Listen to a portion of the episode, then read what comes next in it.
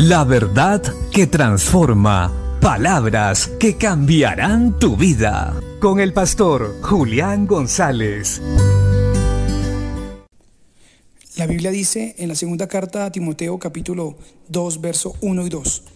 Tú pues, hijo mío, esfuérzate en la gracia que es en Cristo Jesús. Lo que has oído de mí ante muchos testigos, esto encarga a hombres fieles que sean idóneos para enseñar también a otros. El apóstol Pablo, sabiendo que le quedaba poco tiempo aquí en la tierra, habló a su hijo de la fe, Timoteo, para que se esforzara en la gracia en Cristo Jesús. ¿Para qué?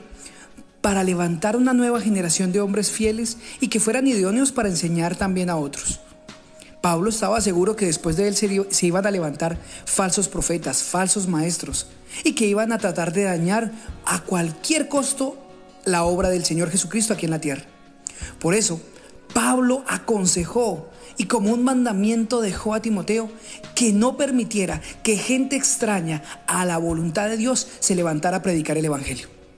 Hoy también nosotros debemos tener este mismo sentir. Debemos levantarnos y predicar el Evangelio de verdad. No permitamos que la mentira se propague entre las iglesias. Estudiemos, escudriñemos las escrituras y permitamos que la enseñanza de Cristo se forme en nosotros, se arraigue en nuestros corazones. No seamos rebeldes, permitamos la instrucción y el discipulado permanente en nuestras vidas. Sometámonos a las autoridades espirituales y permitamos que la palabra produzca fruto en nuestros corazones. Entonces seremos gente útil para la obra de Dios, que estaremos totalmente dispuestos y aptos para llevar la palabra de Dios a muchos. Bendiciones.